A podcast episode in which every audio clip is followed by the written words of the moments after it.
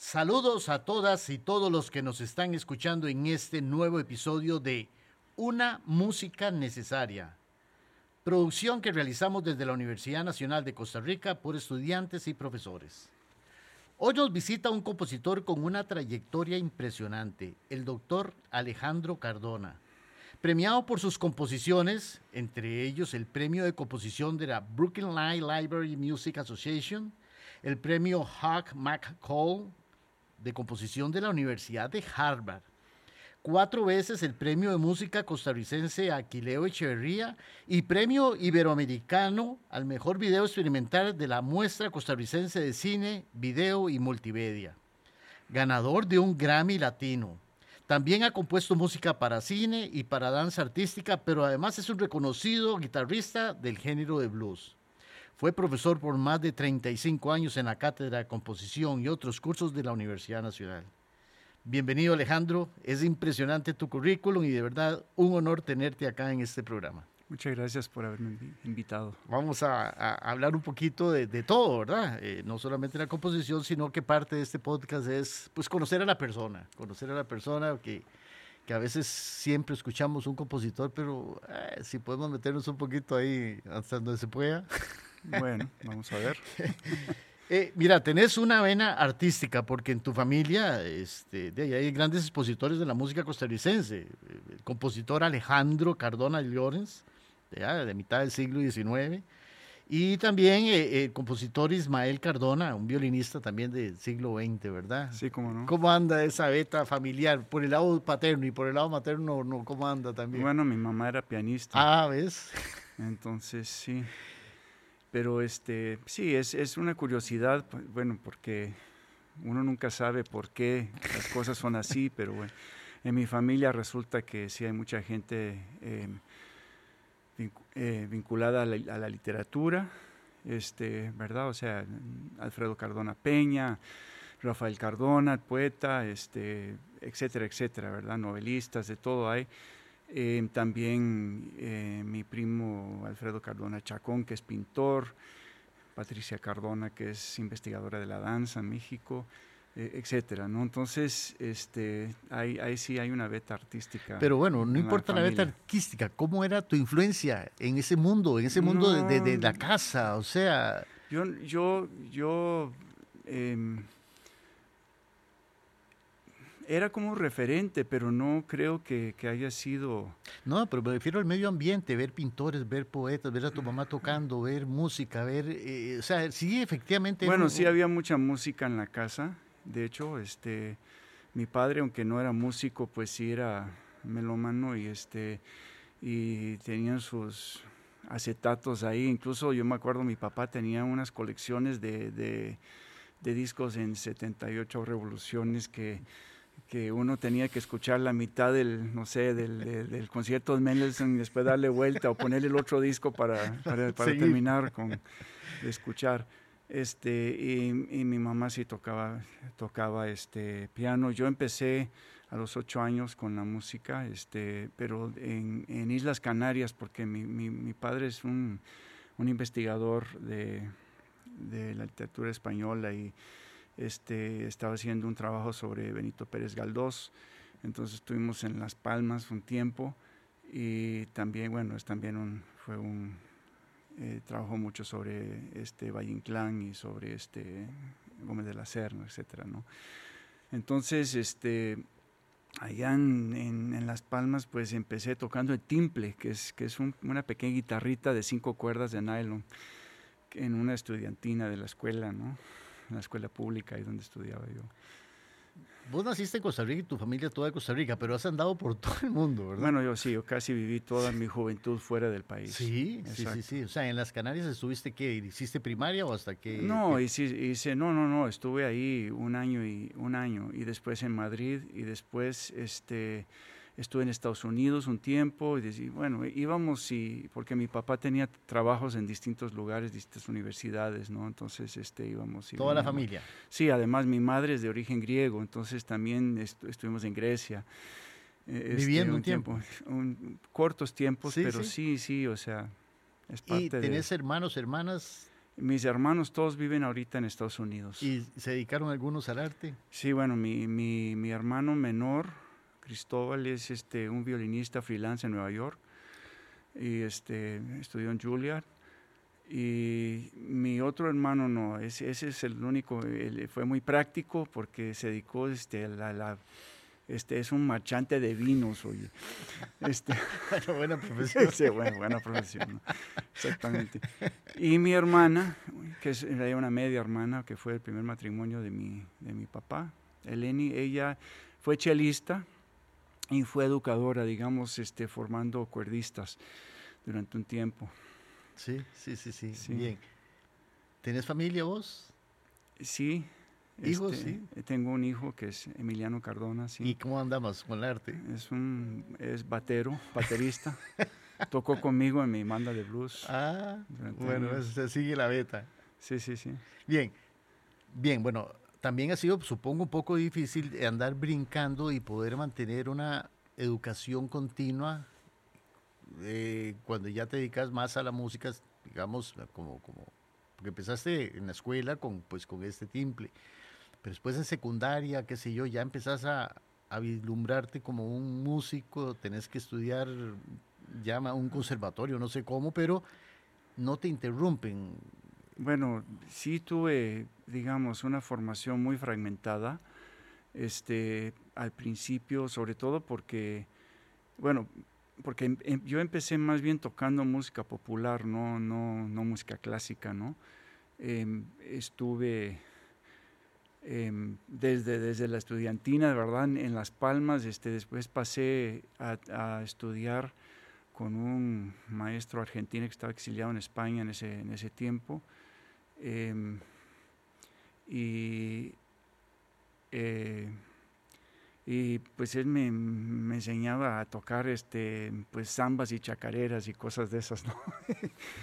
y, y, y, después, bueno, mi papá sí sí, me, sí tocaba un poco de guitarra y, flauta de pico, entonces este, algunas cosas también me, me, enseñó de canciones, ¿no? De, de, y tenía también referentes de posteriormente al, de la música del Istmo Tehuantepec, donde tengo parte de la familia, y en México también. De Pero los, los, hijos de. Seguimos con esos inicios. ¿En qué momento te decidiste a, a, No, yo, yo ya sabía que iba a ser músico, más o menos con cierta claridad desde los 12 años. Este, estuve, ya, ya yo tocaba guitarra. Este, en esa época estudiaste guitarra clásica también. Eh, estudié guitarra clásica más o menos desde los 12 años hasta, ¿qué serán? Hasta los 17, como unos 5 o 6 años. Em, pero nunca me interesó, o sea, siempre me interesó más la composición, em, porque, y siempre tuvo el impulso de componer a cómo pudiese no componer con los modelos que fueran, ¿no? O sea, como te digo, con una formación muy, muy deficiente, pero em, sí logré, em, bueno, en los últimos dos años de la prepa, del, final de la secundaria, que estaba en Estados Unidos, este, mi papá era en ese entonces el, el este, director de la, del Departamento de Español y Portugués en la Universidad de Texas. Entonces yo, eh, él contrató una, una señora argentina cuyo marido era este Luis Jorge González, que fue mi primer maestro de composición. Yo estudié dos años con él y de repente tuve como una especie de, de salto cuántico ahí y empecé de hecho, llegó un punto en que yo, pasé de estar tocando, eh, perdón, pasé de estar componiendo em, cosas bastante convencionales, yo que sé, con algunas, curiosamente con, referentes no tanto del europeo, sino por ejemplo de la música de Villalobos y, y incluso de, de, Falú y gente así, ¿no? O sea, entonces trabajando así y también trabajaba, yo bueno, trabajaba, no, tocaba en un, grupo de folclore de, con, con, argentinos y bolivianos, este, tocando charangos y sicos y todo eso, ¿no? Entonces tenía esos referentes, pero con él empecé ya a, trabajar más en una vena contemporánea gané algunos concursos este, internacionales. Ya estás hablando de jóvenes, o sea, 15, 16 años. Tenía 16, 17 años. Sí. Y fue cuando yo, este, entonces, este, por insistencia de Luis Jorge, este, pues hice las, las aplicaciones, las solicitudes para, para ingresar a algunas universidades allá en Estados Unidos para seguir. Ahora, pero es un brinco muy grande de Héctor Villalobos a Bardo Falú. Son Pues, totalmente... eh, Sí, no, porque, porque lo que pasa es que para un compositor que estaba componiendo para guitarra, este, esos referentes de, de la guitarra latinoamericana eran fundamentales para mí. Este, independientemente de que para mí nunca ha habido una sí. división entre la música clásica, por ponerle algún nombre, y la música popular, por ponerle otro nombre. O sea, siempre he trabajado en eso y creo que mi obra pues refleja eso también. O sea, no, no, no, no, no hacer esa frontera imaginaria que existe. Pues es una fron- la música es la música Sí, y hay buena Sí, y mala. Sí, sí, sí, sí, ahí sí hay básicamente. frontera. Este es eh, la frontera es otra. Y, y digamos este y, y otros referentes, Atahualpa Yupanqui, por ejemplo, este em, Sí, los o- o, por ejemplo los, los tríos mexicanos, o sea, oír esos, eh, oír los Sí, los requintistas, ¿no? Así de, los, de los- panchos. Sí, de- Sí, sí, los tres haces, todo es- todos esos, este, esos tríos y, y- y, digamos, y después la, la música del istmo que tenía también los requintos así en los sones tradicionales y, y- y bueno, y otros, otros referentes que tenía de, de- de- que, que había tenido, digamos, este, de una forma u otra. ¿Y ¿no? quedó alguna muestra de esas primeras obras? No, todo eso se destruí. Este, ¿Por qué? porque bueno, pues no. Ah, pero es lindo, lindo, debe tener ahí un recuerdo. Lindo para no sé quién, pero bueno. Bien. ¿Cómo llegaste a Harvard?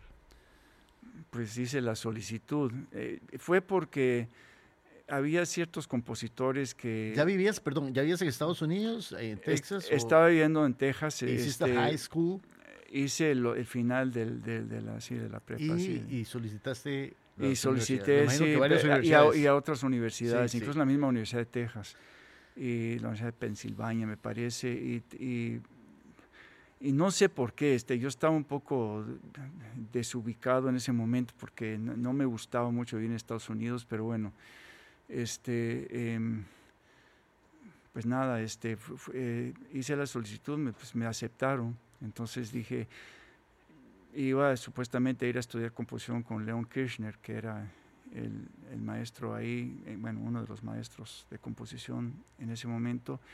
Cuando llegué, pues resultó ser menos interesante estar con él. De hecho, me di cuenta después de que no había em, propiamente cursos de composición. Entonces, em, había una señora ahí que era la directora de la, de la del departamento de música que entonces me metió en el seminario de composición de los alumnos de doctorado, pues yo tenía eh, 18 años, es era- y entonces estaba con Kirchner en su, en su taller, de, en su seminario de composición, primer año. Es- eh, Fue una situación bastante frustrante, sobre todo después de trabajar con Luis Jorge, que había sido una clase particular, ¿no? O sea, en donde yo llevaba mi, mi música y él tocaba en el piano, revisaba, o sea, era, era una cosa y además me, me, me, me estimulaba para explorar esto y lo otro, pues ya estos, la lógica, digamos, académica de, y de en ese, en ese mundo, digamos, de la música clásica contemporánea, pues era un poco y en esos seminarios donde éramos ya siete, ocho personas y además de...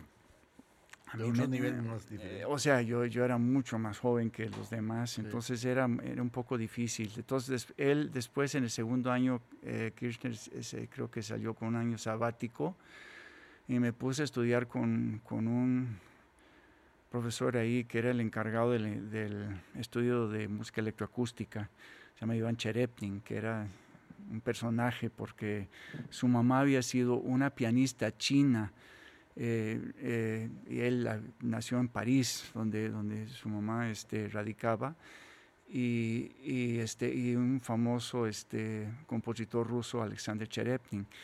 Entonces, em, este, fue, eso fue una experiencia interesante con él y, y posteriormente terminé estudiando con, con Kurt Cachopo, que es un italiano americano que, que este, que estaba, habíamos estado juntos en el, seminario de primer año y nos hicimos muy amigos, entonces terminé estudiando con él. Este, y lo que, lo que pasó fue que esta directora de la, del departamento de música que me que siempre fue como una persona que apoyaba a las personas muy directamente ¿no? en sus intereses, me permitió em, cursar todo esto con un programa que había que se llamaba Estudios Independientes. Entonces, si bien cumplí con los cursos de teoría, historia de la música y todo eso que son normales de currículum, pude hacer una serie de cuestiones de análisis y de, de, composición, etcétera, con, eh, con, a nivel particular con un profesor como tutor. Este, y que fue, para mí fue, digamos, muy importante. La otra cosa que fue interesante de ahí era la biblioteca, porque es una cosa que en América Latina pues hace falta. Bueno, desde luego en los países grandes pues hay bibliotecas más, más importantes también, pero aquí no. Este, entonces, ahí este, tuve acceso a, muchas partituras. Yo empecé, por ejemplo, a, investigar en torno a todas las bueno, algunas músicas que a mí me interesaban en particular, la música revueltas, la música de, Amadeo Roldán, compositor cubano, de Alejandro García Caturla, etcétera, y otros que, y entonces encontré, por ejemplo, unas revistas que había hecho este, no me acuerdo cómo se llamaba, una especie de, de Em, organización y panamericana de la música, donde estuvo metido Varés cuando, cuando ya había ido a Estados Unidos, este Bartok, creo que en sus últimos años estuvo relacionado y, muchos otros, otros personajes en la música. Y entonces publicaban ahí partituras, ¿no? Y además tenían partituras de, revueltas. Me acuerdo haber visto obras como Colorines y y este y había muchas grabaciones también que tenía entonces uno podía entonces yo me yo empecé a empaparme de toda esta música que fue muy importante para mí en mi obra. posguerra entonces muchos de estos se vinieron a Estados Unidos los rusos bueno es que tuvieron contacto porque estaban constantemente en, sí, pero esa, esa, esa migración a Estados Unidos por culpa de la guerra pues también sí, exactamente entonces fue... música que el resto de América Latina no teníamos acceso ¿verdad? sí bueno en, en, en Cono Sur tal vez más. Sí Bien, ¿cerrás una etapa en Estados Unidos? ¿Seguís ahí después de que salís? No, no, yo apenas me gradué, me largué. Entonces me fui, este, me fui a vivir a México. ¿Porque tu papá te llevó? Porque No, no, yo me fui. Ah, ok, ok. Agarré un camión y me fui. Entonces, este... ¿Cómo agarré un camión y me fui? Eh, sí. Agarré el camión y crucé todo Estados Unidos y pasé. Lo que pasa es que yo tenía este, familia en México, entonces me, me fui ahí, estuve ¿A qué parte? En, en, la Ciudad de México, y, pero aunque, aunque parte de la familia es de Oaxaca también. Sí. pero una parte chilanga y una parte oaxaqueña. Entonces estuve ahí este, cinco años este, y estuve trabajando como músico freelance, así, trabajaba tocando blues. Este, ¿En qué momento? ¿En Estados Unidos te dio por el No, blues, no, no, en, no en el, bueno, en Estados Unidos sí tuve contacto con eso, entonces por eso le entré, ¿no? Y a eso cuando, cuando vivíamos en Texas. Este, este, yo me metí ahí en, en, una zona de, de, de Austin, este, em, donde tocaba mucho, y había un, un, club muy famoso de blues ahí que se llama Antons. Entonces uno se colaba ahí, menor de edad, pero con amigos que tenía entonces este para escuchar, ¿no? Y había grandes músicos de blues que pasaban por ahí, entonces este em, entonces pude escuchar eso, todo me, me, me gustaba mucho, entonces me, me, metí en ese rollo también. Pero en México este, em, trabajé con una cantante llamada Betsy Pecaniense, eh, que, que en paz descanse, y, este, y estuve con ella y después de los músicos que estuvimos con ella en la última etapa, formamos una banda que se llama Real de 14, que es una banda muy conocida de blues en México todavía. Este, y estuve eh, con un tiempo con, con eso y después este, eh, estaba en una situación un poco inestable allá, estaba componiendo mi música propia, ¿no? A la vez, pero no tenía muy, mucha infraestructura, no tenía un, un lugar con un piano, entonces siempre andaba yo este, viendo a ver dónde me prestaban un piano. Entonces, este, por ejemplo, Manuel Enríquez, que es un compositor mexicano, este, que en ese tiempo estaba, creo que dirigiendo el CENIDIM, que es un centro de investigación que todavía tenían sus oficinas allá en la, en la zona rosa de la Ciudad de México. Entonces, este, él, él me permitió ir ahí a usar el piano para poder componer.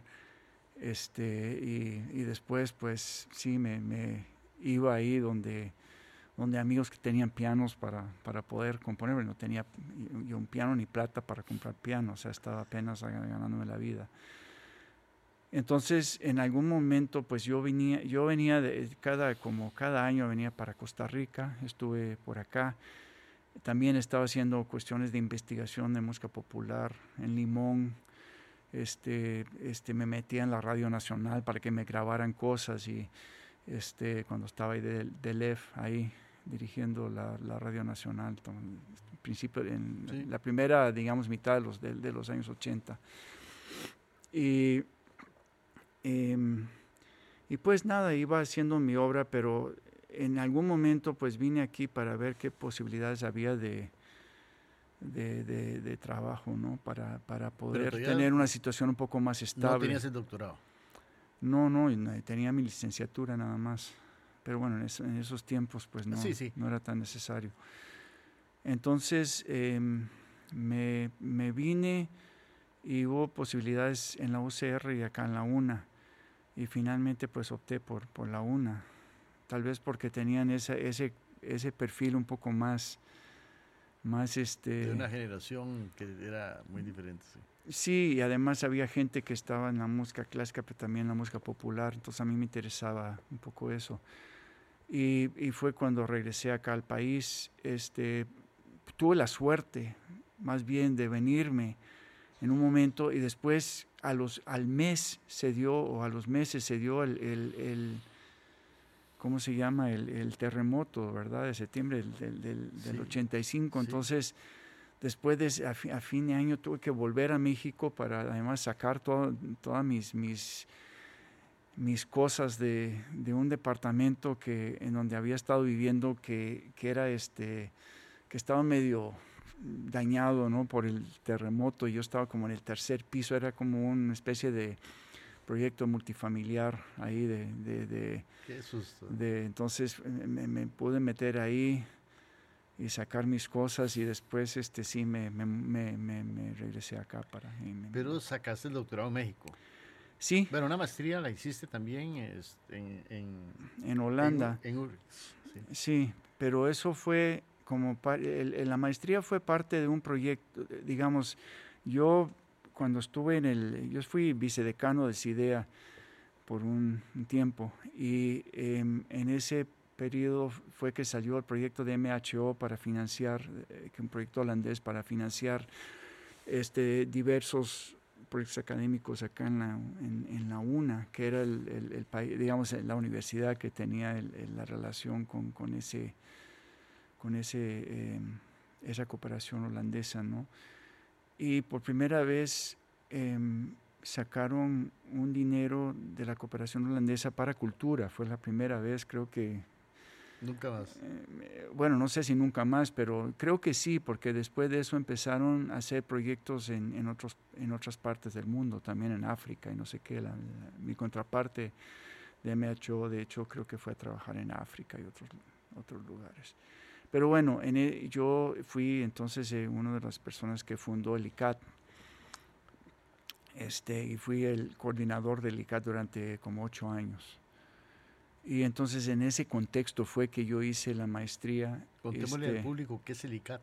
El ICAT era el programa Identidad Cultural, Arte y Tecnología. De la Universidad Nacional. De la, Universidad Nacional, que trabajaba en este, tanto em, utilizando medios, eh, tecnología digital para eh, hacer investigación en torno a, la, cultura tradicional y, y, también la cultura contemporánea y la interrelación que podría existir entre esas dos cosas, aparte de hacer capacitación.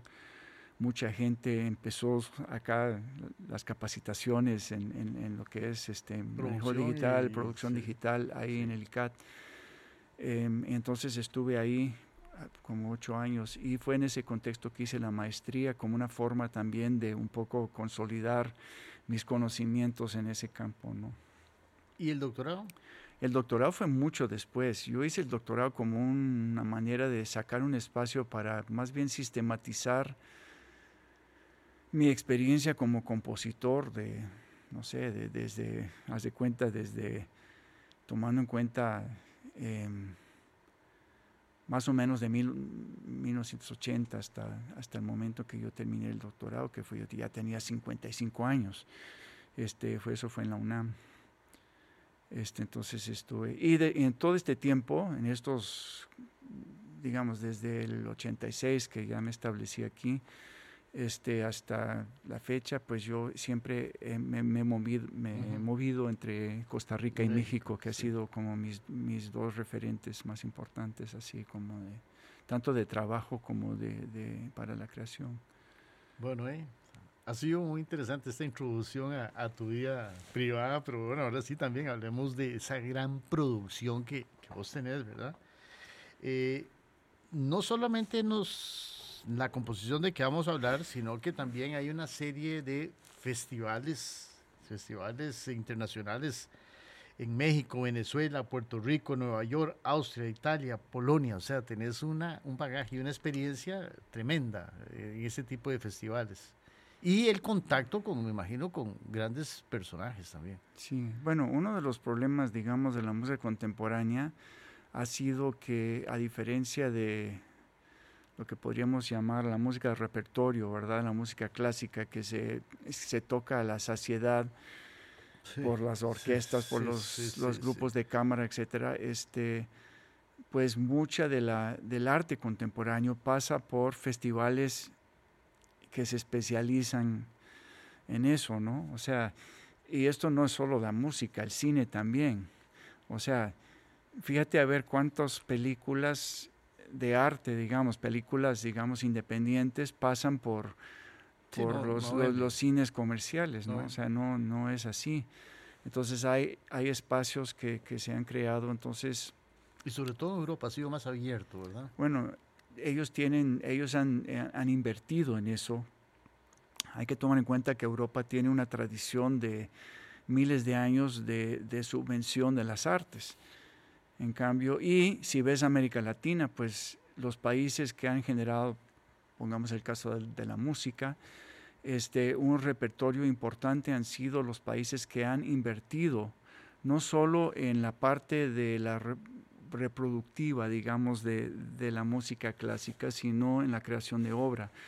México, Brasil, Argentina, poco menos Colombia, tal vez un poco menos Chile, pero digamos, esos países grandes de América Latina tuvieron programas de inversión importantes este, para la creación de obra. Por ejemplo, acá en Costa Rica, en los 70 cuando se hizo todo el, el, cambio, se hizo una gran inversión en la, este, en la formación de ejecutantes, lo cual pues desde luego es importante.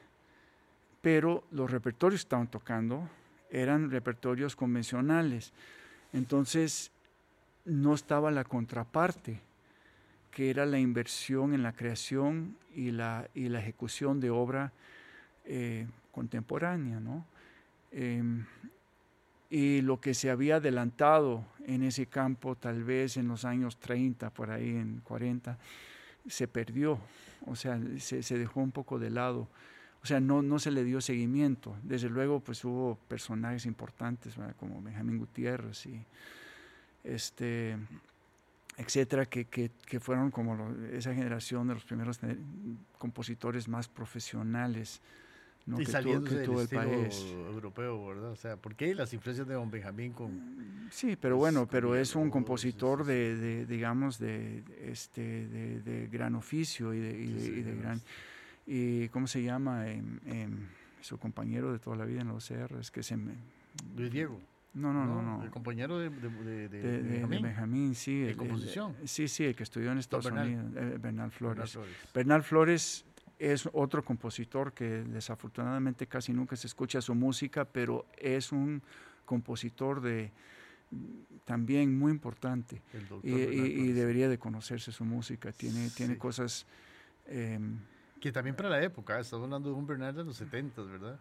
Sí, pero, pero digamos, su obra eh, plantea, digamos, eh, retos al país y, creo que tuvo influencia también en, en, compositores que, que, que trabajaron con él. Entonces, este, pero un poco, pero no una gran inversión. Y yo me acuerdo, desde que yo regresé a Costa Rica, era como em, las discusiones sobre, sobre qué debería de, hacer. Y es hasta relativamente, yo diría, los últimos 15 años que uno empieza a ver un cambio fundamental, sobre todo en, músicos jóvenes que se están dedicando, tal vez un poco más, unos 20 años, que se están dedicando realmente a seriamente em, interpretar este música, música costarricense y música latinoamericana y música contemporánea. Estamos hablando de este siglo, estamos en el 22, prácticamente este eh, siglo. Yo diría sí, prácticamente del, del, este, del siglo XXI. Sí, se siente ya más. Y es, es una generación diferente, personas, además chavos que tuvieron tal vez una formación donde estuvieron en contacto más con eso. Entonces, este, y por otro lado, eso también se dio, por ejemplo, en otros países de América Latina. Yo, yo conozco más el caso de México, pero yo, digamos, yo no sé qué hubiera hecho sin los contactos que yo tenía con intérpretes mexicanos que, que me interpretaron mi música con un alto nivel, digamos, este, yo no sé si hubiera compuesto tantas obras, porque realmente Aquí el medio no te lo permitía. No, o sea, yo me acuerdo componiendo mi primer cuarteto de cuerdas y aquí no se pudo tocar. O sea, el, cuarteto que existía tocó el primer movimiento que era una introducción y, y, y pare de contar, nunca, nunca pudieron interpretar la, la, obra completa y fue hasta que me contactó, por cierto, encontrándome años después con Manuel Enríquez en un festival en Puerto Rico, este, que me, me, me, conectó con el cuarteto latinoamericano. Entonces me, ellos me, estrenaron mi primer cuarteto y después he compuesto 11 cuartetos, he grabado casi todos con ellos. y, y, así, o sea, el Onyx Ensemble, este, em, dedicados a la música contemporánea, la música latinoamericana. Este, y bueno, podría nombrar em, diversos músicos que, que, que, que, han tocado mi música ya en, en en México que, que, me permitieron, digamos, por, por decir de alguna manera, funcionar profesionalmente como compositor. Es que en Costa Rica, aunque eso existe en nombre, pero no en, la práctica, no.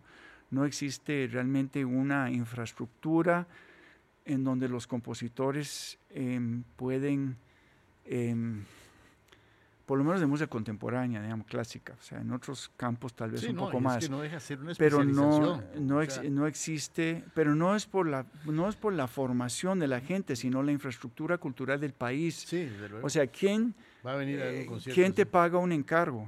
O sea, ni siquiera, por poner un ejemplo, la Orquesta Sinfónica Nacional te paga los derechos de autor porque ganaron un juicio a la CAM en donde dicen que como no son con fines de lucro, tienen que pagar derechos de autor, como si, y tampoco te pagan los encargos, o por lo menos a mí no me los pagan, y cuando me han ofrecido pagarlos, finalmente no se da. Entonces, bueno, o sea, no, eso no, nadie puede trabajar así profesionalmente, ¿no?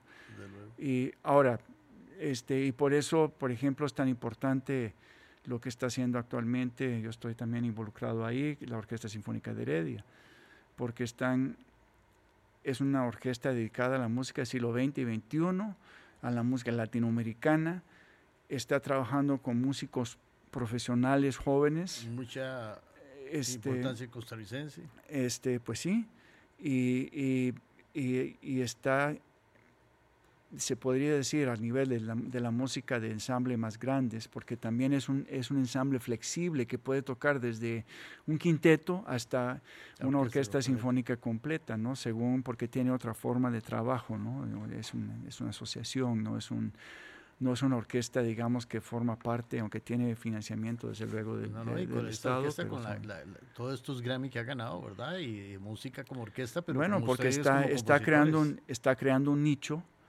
Este, y así hay una serie de, de, grupos de, de cámara que también, digamos, un cuarteto de guitarras por acá, este, ¿verdad? O sea, este, em, hay grupos de, alientos, de clarinetes, hay gente que está, eh, o, solistas que, que, están queriendo tocar. Eh, em, y por primera vez me están buscando, por ejemplo, para que haga obras. ¿no? Entonces, eh, y, además con ahorita es mucho más accesible todo lo que es el registro ¿no? de las obras. y entonces yo por lo menos he sentido que es, que es uno de los trabajos importantes que ha hecho la Orquesta Heredia, pero también estos, estos este, grupos de cámara este, que, que se han podido sostener ¿no? en el tiempo, que están grabando las obras. Entonces, este, y eso queda, ese registro que es muy, muy importante para el país, tener registro de, de las obras que se estén interpretando. Y que eso puede estar este, disponible a través de, Internet. ¿no? Sí, eh, eh, Costa Rica es difícil, sin embargo, bueno, tu música ha sido ejecutada y grabada en América Latina, Norteamérica, Europa por conjuntos de tallas importantes, España, Brasil, el ensamble de la New Juilliard Ensemble, ¿verdad? Estados Unidos, la Orquesta Experimental de Instrumentos Nativos de Bolivia, qué interesante esa obra, ¿no? Y por supuesto, orquestas sinfónicas de Costa Rica, México, Colombia, Venezuela, el ensamble ELEA que mencionaste de la Universidad de Boston, ¿verdad? sí has tenido, no, no es suerte, es abrirse, ¿verdad? Porque nadie va a llegarte a ofrecer. O sea, supongo que te, te, tenés que moverte para poder que se ejecuten tus obras, si no nadie te va a decir, vení, vení. Bueno, yo la verdad es que no me muevo tanto como debería, pero porque me da un poco de flojera toda esa parte del, del asunto, ¿no? Tener que, ¿verdad? Que estar, este, o sea, casi mendigando eso. No mendigando, pero, sí, sí, digamos, teniendo que mantener todas esa, esa, esas conexiones y todo. Y, este, em, por suerte me he topado con personas que, que, que, les gusta mi música, entonces he podido, hemos podido eh, sostener colaboraciones de, de largo aliento, ¿no? Y eso me parece importante, por un lado. Em, creo que sí hay una idea un poco equivocada de lo que es una carrera musical en el campo, por lo menos en el campo de la composición, ¿verdad? Fuera de, fuera de la cosa más mercantil, ¿no? De la música. Que, sí, sí. En el sentido de que a veces cuando ven tu currículum, pues ven que hiciste tal y cual cosa y, en y creen que, que, que todo eso se debe a toda una especie de gestión que uno está haciendo. Y en realidad es, es más una cosa de que uno tiene el impulso para crear obra y uno se levanta todos los días con ese impulso y uno va haciendo las cosas a, como puede. Y, y, hay una combinación, digamos, de insistencia, de suerte, de, de intentar de que tu obra tenga calidad o sea, no es que yo puedo garantizar eso, pero, pero sí es, es para mí es, es, lo fundamental. O sea, sin una obra de calidad puedes hacer toda la gestión del mundo. Es más, ahorita siento que es un problema a nivel de la formación, porque claro, yo entiendo que es necesario que todos aprendamos a gestionar nuestra, nuestra obra, pero yo veo chavitos que están ya gestionando todo, pero no tienen obra. No tienen, no han hecho la experiencia para que cuando empiecen a gestionar sus cosas, pues hay algo para realmente de calidad para, para gestionar. Entonces hay un, y es, es no es un problema de los chavos, es un problema de la cultura, digamos, que, que, que, que se impone en relación al arte, ¿no? Donde incluso desde las mismas este, instituciones del Estado, ¿verdad? Que tenemos que buscar las formas de autofinanciarnos, de no sé qué, no puede haber ya subvención estatal para este tipo de cosas, porque es, además, bueno, hasta personas que, que argumentan que eso ni siquiera vale la pena hacer, este, que hay que invertir en otra cosa, ¿no? Este, em, mientras, ¿verdad?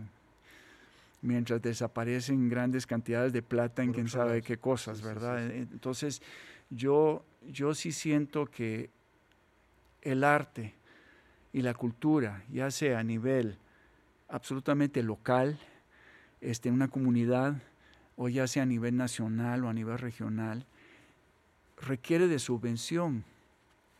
Este, yo siempre pongo el ejemplo que, que conocí por, por digamos, un poco directa e, e, indirectamente por amigos que trabajaron ahí, del Mije de la, de, la Sierra de Mije en, Oaxaca. Es, Oaxaca es, es, un, es un estado lleno de bandas de vientos, ¿no? Y es una parte muy importante de, la vida musical de las comunidades, ¿no?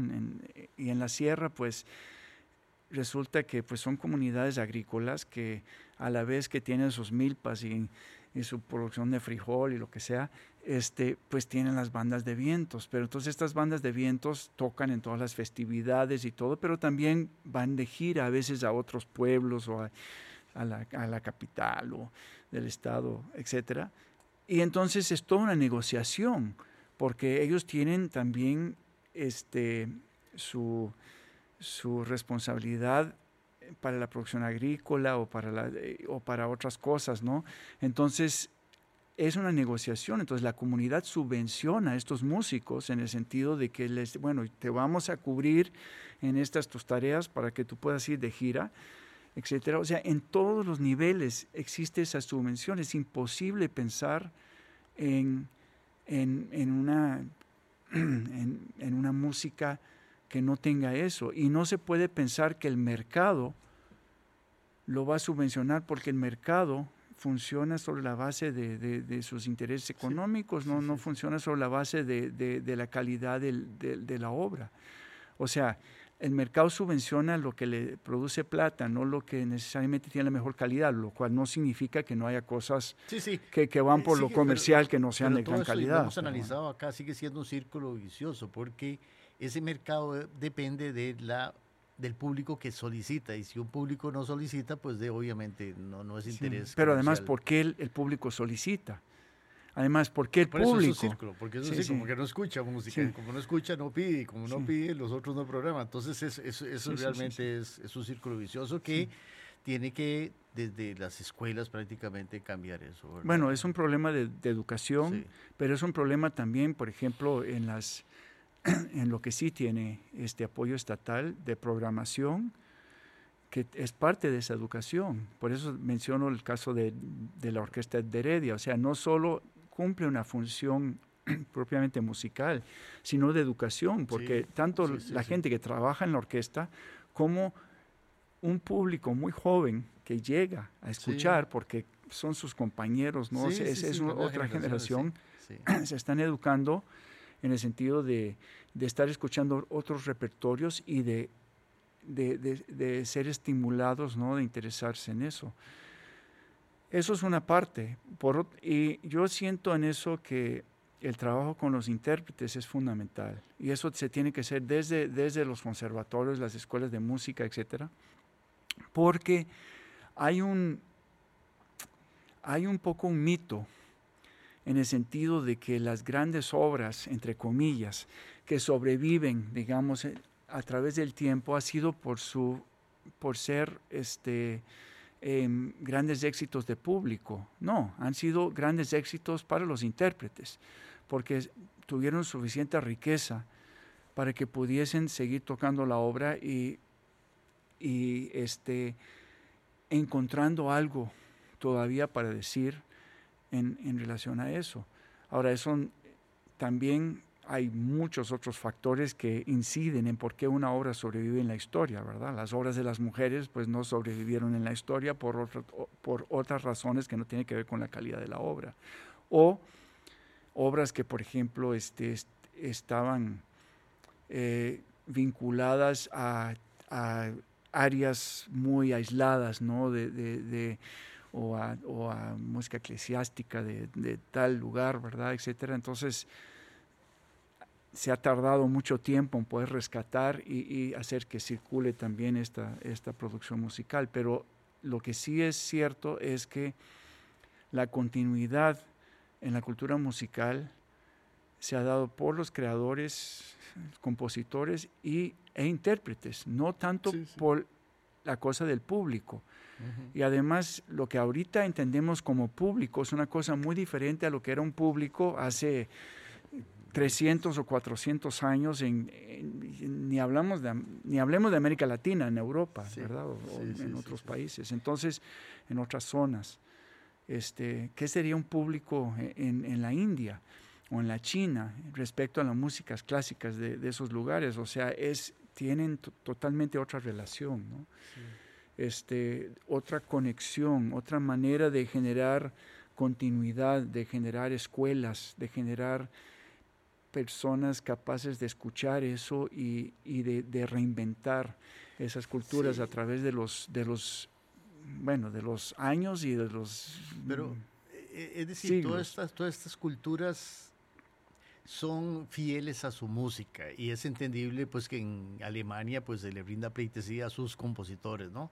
¿Qué es lo que ha pasado? Que en América Latina no hemos tenido esa música y por tanto tenemos que importar, o sea, se importó esa música, se importó la religión, se importó todo, o sea, realmente, a diferencia bueno, pero somos, de China, somos países que, que, que, vienen de, de, una situación colonial. Sí, sí, es justamente. Entonces, o sea, desde, desde la música eclesiástica de la colonia, pues fue una imposición. Sí, sí, sí, y de ahí vamos por, todo, por, por todo. Y toda la formación musical se hizo sobre el modelo de Europa, ¿no? Totalmente. Por eso, por eso sí, este siglo XX está rompiendo ya eso. Bueno, es en que, muchos campos. Y, pero no, no tanto como debería, ser. Sí, sí, sí. Porque, y, yo no tengo, por, por, otro lado, nada en contra de ese repertorio, que es, que es un repertorio maravilloso, pero, Este, em, pero eso no significa que es el único modelo que se debe seguir. o sea, es, definitivamente hace falta este, em, una mayor pluralidad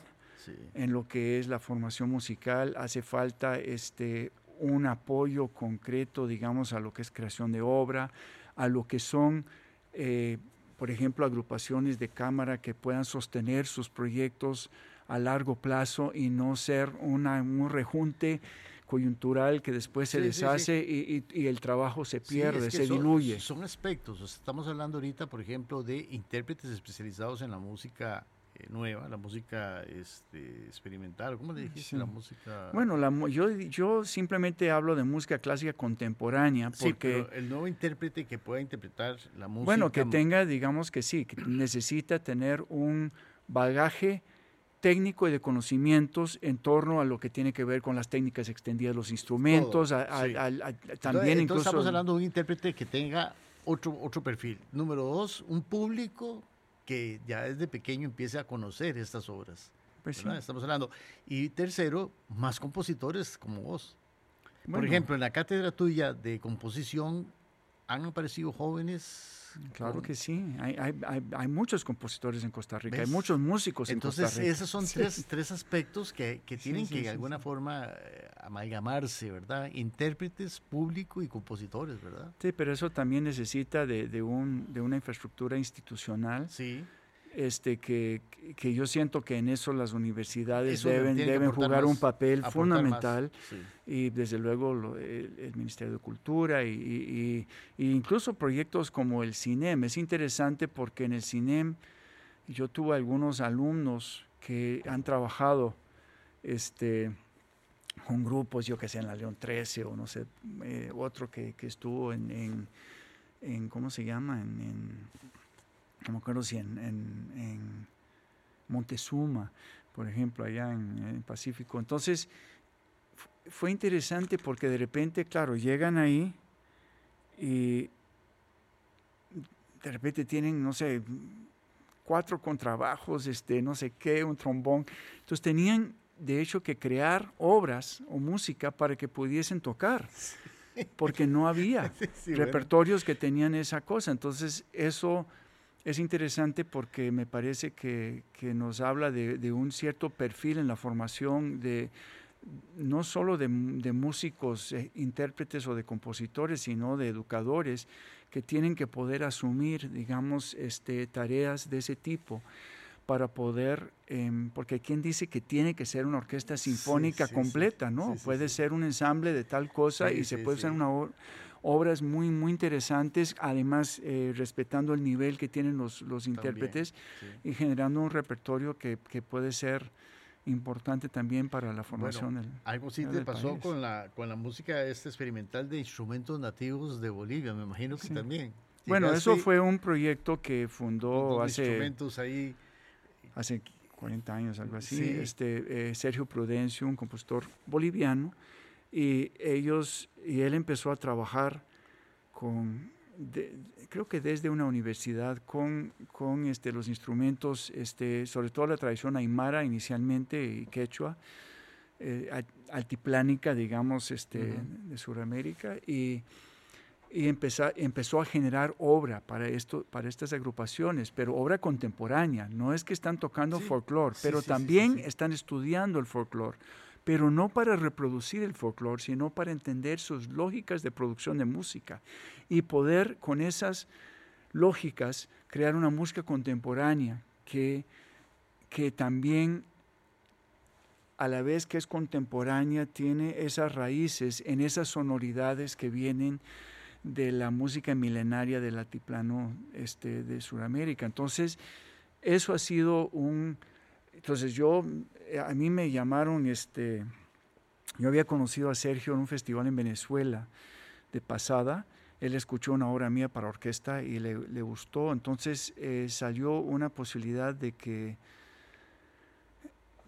de unos que unos festivales en Europa, en, en, Austria y en el, bueno, del Tirol, en el, el, en el, sur de Austria y el norte de Italia, que se, este, que iban a financiar que unos compositores, tanto de América Latina como de Europa, este, hiciéramos obras para, para la orquesta eh, experimental en instrumentos nativos. Entonces él me llamó si a mí me interesaba y dije, sí, sí, cómo no, por supuesto. Entonces, este, estos europeos, ah, pero el chiste era, para que vean lo complejo que a veces son las cosas, el chiste era que los festivales o la gente que iba a financiar esos festivales, que iban a dar el dinero para hacer este proyecto, eran unos productores de chocolates, ¿no?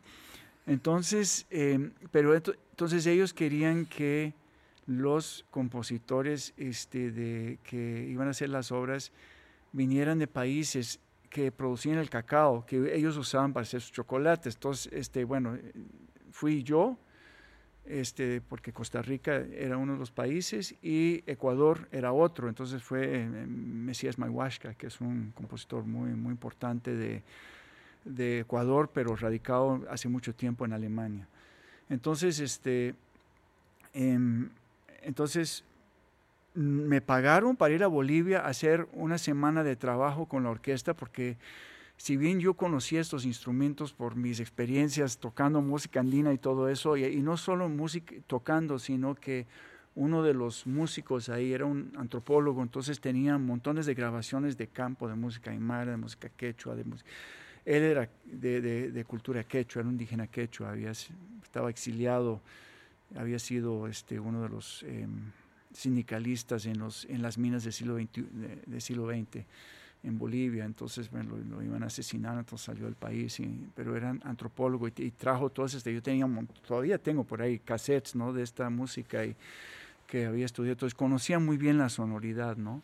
Entonces cuando fui allá, pues, pero necesitaba ver todos los instrumentos, este, cómo podía, ¿verdad?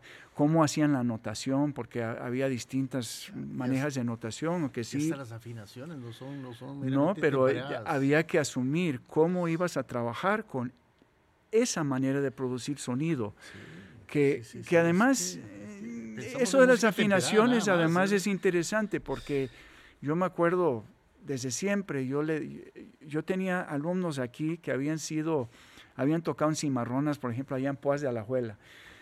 Entonces me decían, es que los instrumentos son muy malos, entonces siempre sonamos desafinados. Y yo dije, mira, yo quisiera escuchar una cimarrona afinada. ¿Qué significa eso? Hay otro tipo de afinación y, si, y yo que había tenido mucho contacto con las bandas de vientos, me di cuenta que la afinación en las bandas de vientos este, en América Latina son, es estridente, porque es su estética. Si tú ves una cimarrona tocando todo, todo afinadito, todo, todo en el ritmo, todo cuadradito, todo cuantizado, es horrible, nadie quiere escuchar esa cosa, no tiene, no tiene potencia, porque es la estridencia de la pequeña, entre comillas, desafinación, de la disonancia orgánica pues, que tiene este tipo de música. Este, y es una cosa que viene de, de, de, las culturas populares de todos lados. Se sabe que en muchos eh, tambores africanos cuelgan campanas para que generen disonancias, para no solo el, golpe limpio. ¿Por qué en la marimba hacen en las, en las cajas de resonancia un hueco y ponen una membrana? ¿Has visto? Entonces suena y no suena. Si oyes una marimba de orquesta, es, es muy seco. La marimba la marimba, este, es verdad que se toca en Centroamérica, sur de México, tiene esa característica y eso viene de África. Ellos también hacen eso. Entonces, este, esta idea de, la, de, la de la cualidad del sonido, ¿cómo trabajas eso en una composición de una persona que ha trabajado para instrumentos este, afinados de otra manera? Entonces, este si no tienes una sensibilidad hacia eso, terminas queriendo, no, quiero un La 440 aquí, no sé qué. No, tienes que decir, bueno, sí quiero La, pero yo sé que ese La va a ser un La enriquecido por la forma de producción. Además, porque como tocan en tropas, si tienes un, un psico chuli, que es un, un instrumento muy agudo, y, por ejemplo, un, un, un toyo, que es un unos tubotes así, que yo estaba estando allá en La Paz, que está como a 3000. Y soplar ahí. Yo, yo soplaba una vez, uno de esos tubos ya estaba mareado como por 15 minutos, ¿no? Entonces, este, es, es todo, pero el, aunque el corte supuestamente da la misma nota, no es la misma nota, no, no, no afina exactamente, pero eso produce unas posibilidades de, producción de sonido que son fascinantes. Es que te decía porque hay gente que ha pretendido escribir la música bribri, pero las afinaciones no son las de un piano temperado. Entonces, pasar eso a una partitura, tiene uno que decir, sí, mire, esto es sí, pero tiene que afinarlo en este momento. Bueno, lo que pasa es que eso no tiene sentido si no, tienes la grabación. Sí, o sea, por eso, y hay que buscar si quieres anotar, pero incluso es, es, es, difícil porque, por ejemplo, yo se ha grabado mucha música bribri de mujeres, que, que, que, es una música privada, se canta en la casa, no es una música... Y para un efecto especial, no es para un concierto. Y es, y es, pero lo que digo es que cada vez que ella canta esa canción puede ser diferente, puede ser la misma tonadita, incluso a veces son, es la misma estructura de, de tonada que pero las duraciones son diferentes. Además, el, todo el problema rítmico que tiene que ver con el idioma es completamente otra cosa.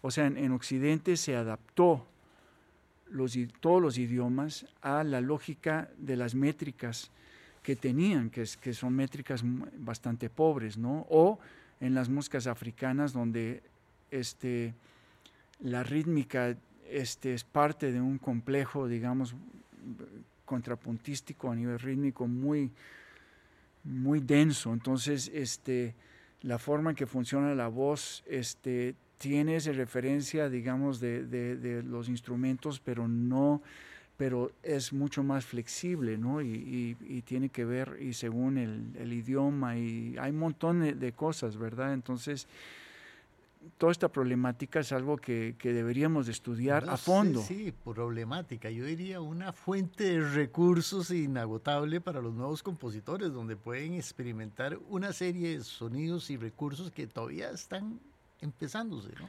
Sí. Y la otra cosa que para mí han sido importante como compositor en relación a esto, ¿verdad? Es que cuando uno hace una música desde, digamos, un, se podría decir, un territorio que no es un territorio solo físico, no son solo las fronteras, ¿no? Un territorio que es espiritual, que es un territorio espiritual en el sentido amplio, no, no religioso, este, que es un territorio sonoro, muy diverso, muy plural, con muchas distintas, distintos elementos. Em, resulta que hay una tendencia, sobre todo por el nacionalismo, por influencia del nacionalismo, y este, de querer representar a ese territorio. Y eso es un error. No puedes representar esos a nadie. La gente se, representa a sí misma o las comunidades se representan a, sí mismas. Lo que uno puede sí es crear metáforas este, que son personales, pero que también pueden, em, em, pueden resonar tanto localmente como en cualquier otra parte, ¿no? Y yo siento que eso eso es algo que no se entiende bien. Entonces dice, ah, yo cité una melodía, pero agarré una escalita aquí, no sé qué. Pues sí, eso, o sea, citar puede ser un recurso, pero no es necesariamente el único recurso, ¿no? Em, y una de las cosas que, que, me impactó con, con el proyecto de, de, en Bolivia fue que fui a un concierto, porque ellos tienen, aparte de la orquesta, tienen una serie de pequeñas orquestas y grupos de formación que los miembros de la orquesta hacen, en, sobre todo en barrios marginales de La Paz. Entonces fui ahí más arriba, como por, no sé, en uno de los cerros, ahí a una comunidad, donde hicieron una, un concierto donde era pura música contemporánea, que están tocando unos chiquillos, uno de los chiquillos tocando así, ni, ni le llegaban las, eh, aparte de la hermana, no le llegaban las, las, patitas a, tocar el piso, se sentaban tocando unas cosas loquísimas. Y ahí estaban todas las, las, las, las mamás, las cholitas, ¿verdad? Las, las, este, las mujeres aymaras ahí, escuchando a sus hijos tocar esto.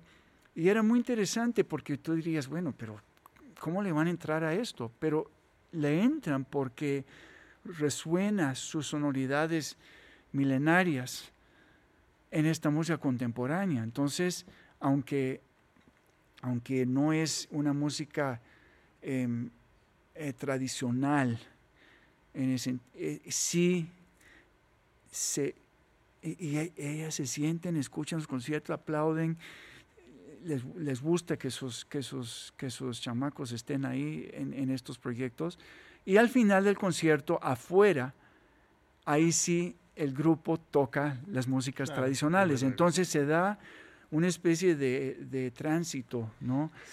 Metafórico y, simbólico y de, de experiencia en las personas de la comunidad, de afuera de la comunidad, del país, de fuera del país, que permite, digamos, pues una, un movimiento cultural. Pero no hay que pensar que todo esto es, es como idílico. Tiene sus contradicciones, entonces, por ejemplo, en mi obra, una de las cosas que más me ha interesado es explorar las contradicciones entre que produce, digamos, el hecho de ser América Latina es un, es un invento de Europa colonial, que, era América Latina antes de, digamos, de su colonización, pues eran distintas este, áreas culturales, etcétera, o sea, no eran países, no eran este, había, sí, grandes civilizaciones y todo, pero, pero tenían su propia forma de organizarse, de interrelacionarse, etcétera, etcétera, ¿no? Entonces, nosotros nacimos como una mutilación. Hay que decirlo claramente, esto no, no, no es un encuentro de culturas así como lo ponen así, es un encuentro, pero, pero siempre hay roces, siempre hay hay siempre hay disonancia en ese sentido. Entonces, entonces, este, o sea, cuando agarran una banda de vientos aquí, no están tocando como una banda de vientos tal vez de otros lados, ¿no? Entonces, eh, este, y, agarran es, esa, esa carga estética, pero es, pero es el... a mí me interesa mucho esa especie de frontera, de choque, de roce, este, porque es la manera en que yo más honestamente puedo relacionarme con el conjunto de mi, de mi, de mi entorno, ¿no? Así como sonoro musical, ¿no? E, este, y siento que esas son las metáforas que yo intento de, desarrollar como compositor, no tanto representando una comunidad o ni siquiera un país, porque ¿qué es Costa Rica? O sea, Costa Rica este, es parte de Mesoamérica, es parte de Centroamérica, este, es parte del Caribe, es parte de, Europa, es parte de África, es parte de, de, las culturas originarias este, que en donde todas esas fronteras nacionales y todo ese rollo, ah, que somos ticos, ¿verdad? Y, dice, bueno, ¿y qué significa ser tico? O sea, ser tico, entre comillas, es muy diferente para las personas de la meseta central o incluso sectores de la meseta central y personas que viven en otras partes del país, en donde sus referencias este, pueden estar en otros lados, ¿no? o sea, de repente, si estás en Talamanca, pues hay hay personas que, se relacionan más con Panamá que con, que con Costa Rica por, razones obvias, ¿no? este, O, si estás en, la frontera norte del país, esa especie de, frontera con Nicaragua es una cosa que, históricamente ha sido totalmente maleable, o sea, no, todas esas, eh, todas estas estúpidos este, nacionalismos y cosas no tienen sentido porque, y en la música menos, porque la música hay una continuidad, hay miles de formas de continuidad en la música que nos permite desde el primer este berrido que se había echado algún tipo en una cueva este, hace miles y miles de años, nos llega a nosotros ese impulso y somos de alguna manera, hemos heredado ese, ese, ese impulso y somos responsables también desde donde estamos y, de la manera en que estamos. Entonces yo siento que los músicos de todo lado somos familia, entonces yo me siento parte de esa familia gigantesca, pero por otro lado más localmente, como he vivido en tantos países, yo tengo además familia en Guatemala, este, familia en México, familia acá en Costa Rica, familia que vive en Europa o en Estados Unidos, este, y yo veo que que es posible, es posible este, tener esas relaciones, ¿no? O sea, ¿cómo, ¿cómo se puede entender el jazz sin entender la música brasileña? No se puede. No se puede decir que el jazz solo es un producto norteamericano, sino que, o que la samba no tiene influencia también este, que viene de ahí, ¿verdad? o, etcétera, etcétera. o sea, es, es es, una, eh, es una, cosa compleja, contradictoria, no resuelta y no tenemos por qué resolverla. Lo que tenemos que hacer es vivirla y ver y como honestamente em, vivir esa, esa, esa dinámica tan, tan, tan rica y tan difícil. Hablando de difícil, incursionaste en música de cine y de danza, totalmente otra experiencia. Bueno, en, el caso de, cine, en realidad tengo muy poca experiencia. Hice, como, cuando estuve dirigiendo el ICAT, sí, y dentro de lo que yo hice en mi maestría, sí hice unas exploraciones de la relación entre sonido en movimiento, o sea, música, o, diseño sonoro en movimiento, y, e imagen en movimiento. Y eso me interesó muchísimo, más a nivel, yo diría, no sé si experimental, pero, pero más a ese nivel. Este, sí he hecho algunas, algunas cosas para este, músicas para cine, ya sea documental o, o, este, o cine de ficción, de largometraje, pero, pero no tenía una gran experiencia. en el caso de, la danza, pues, pues terminé haciendo un montón de, cosas porque mi compañera es coreógrafa, entonces de Vicky Cortés, entonces hice hice obra este, con ella, o sea, en el sentido de, y buscar esa forma muy particular de colaboración que es muy diferente a cuando uno compone una obra, este, digamos, de música instrumental. O para teatro, que, que fue que por, la relación que tuve de, haber sido decano y vicedecano con Juan Fernando Cerdas. Este, la Escuela de Teatro sí hice un par de, de músicas para obras que, de él.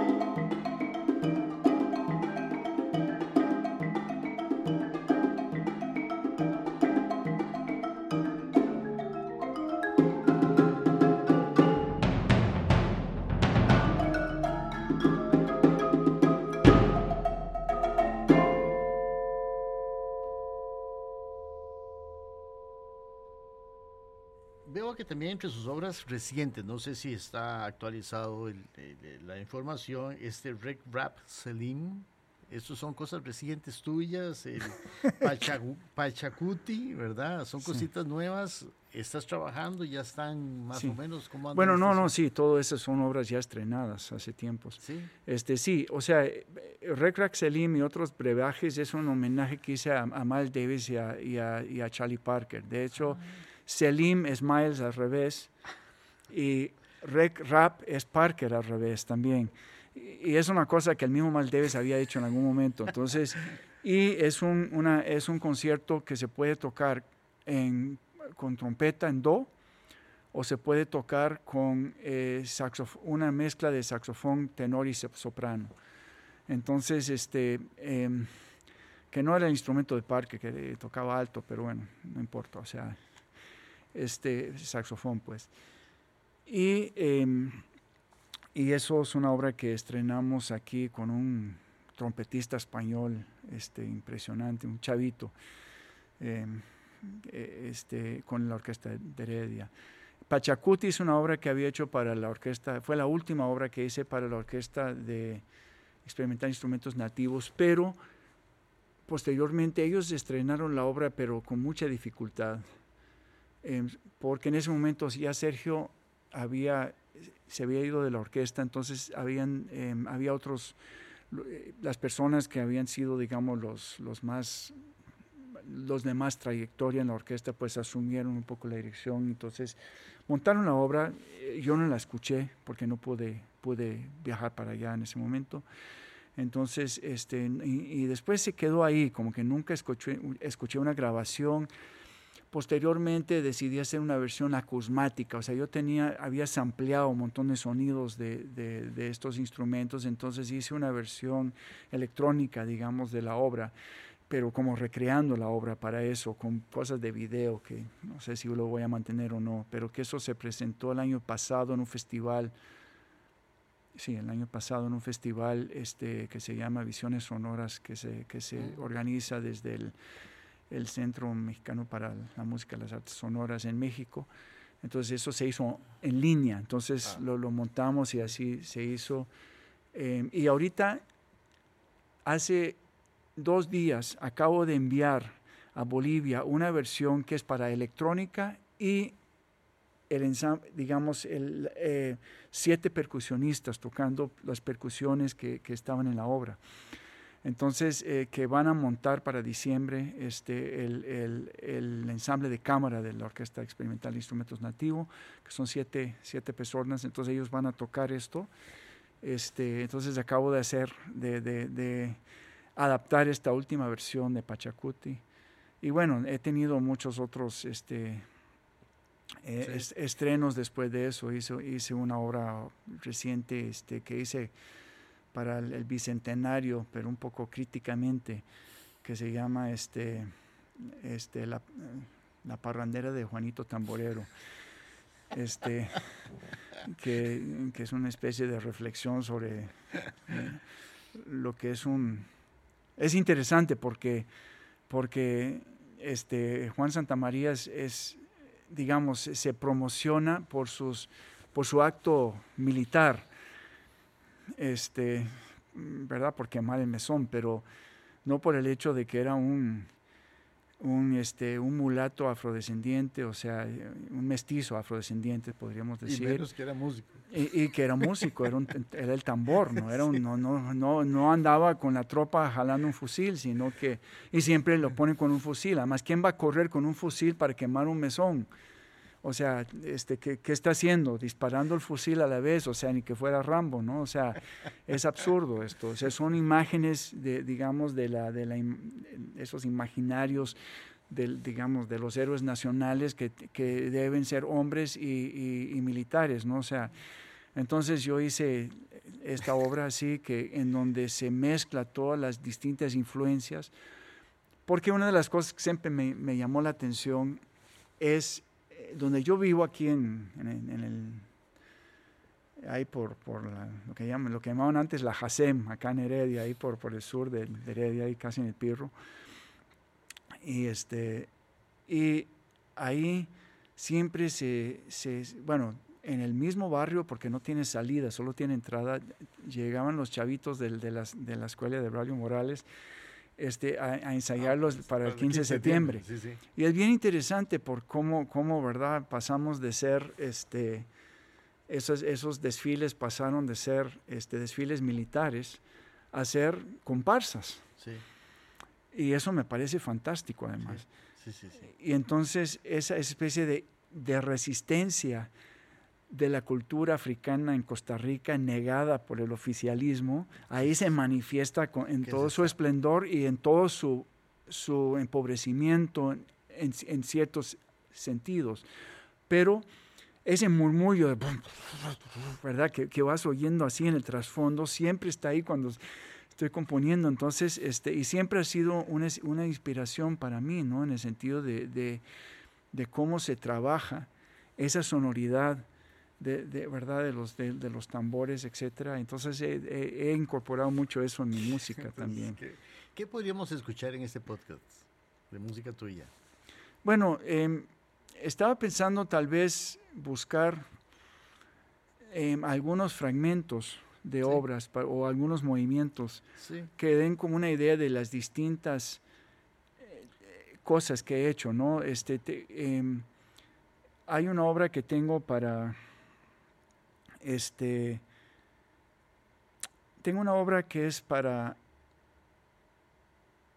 e, e, es una obra eh, electroacústica, pero que toda la obra, todos los sonidos que escuchan ahí son sonidos que yo toqué en una, en una guitarra de son, que, es, que es la, el requinto jarocho mm, de, mm. de, Veracruz. Que, Entonces grabé las, las cosas, creo que hay algunas cosas que hice en una guitarra normal por, por, por, por y después, y encima de eso, porque es una obra que yo hice que, que se puede hacer con otros, cualquier otro instrumento que quieras que, y tiene secciones de improvisación. Entonces, para la, la, versión electroacústica, como, como en las secciones de improvisación necesitaba poner algo, agarré una vieja, este, un viejo son jarocho y con un software que, que mi hijo me dijo que era para hacer eh, eh, scratch, ¿verdad? De que hacen los, los, ah, los, los de hip hop, ¿no? Sí, sí. Este, eh, este, pero digital, es, una, es un software metí la cosa y, e improvisé un montón de, elementos ahí, después los, los, incorporé pues a la,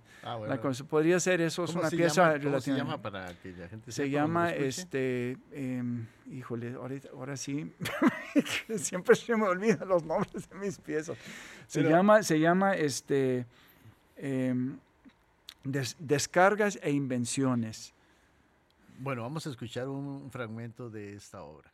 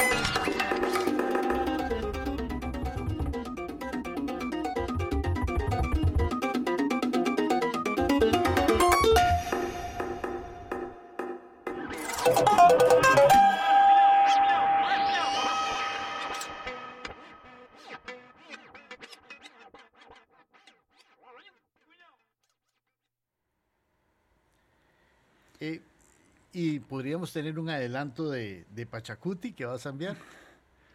Eh, no, porque no está la parte de percusión. Ah, sí, sí podría poner la versión electroacústica, pero creo que tal vez sería interesante que pusiera este alguno de mis cuartetos de cuerdas. Listo. Porque eso ha sido otro, digamos, de, de las betas que yo he trabajado mucho. Yo tengo 11 cuartetos de, cuer- Ok, de ¿cuál cuartetos este, para cuerda. Entonces podemos escuchar tal vez, em, em, vamos a escuchar una, este, una obra, del, eh, un movimiento de mi sexto cuarteto que se llama Otras Historias Mínimas. Vamos. Este, y el movimiento, este, no me acuerdo cómo se llama ahorita, no me acuerdo exactamente, pero es un movimiento de, de este Vamos a escuchar cuarteto. entonces esta obra de Alejandro Cardona.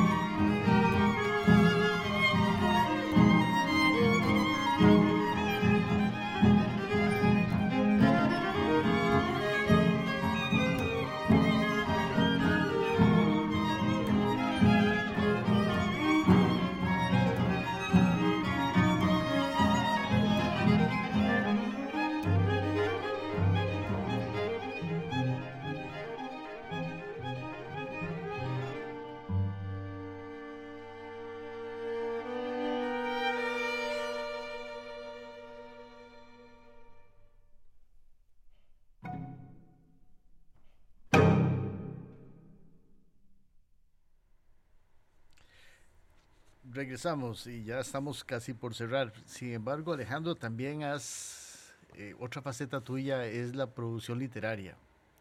Eh, fuiste fundador de la editorial Nuestra Cultura y de paso, pues has hecho ahí, eh, has sido co- coautor de la obra ¿Dónde está Ma Teodora? La Mateodora, sí. Y también, pues, eh, la obra esta de análisis, ¿verdad? Musical y creación de identidad, ¿verdad? El libro de. Reinventando el Oído.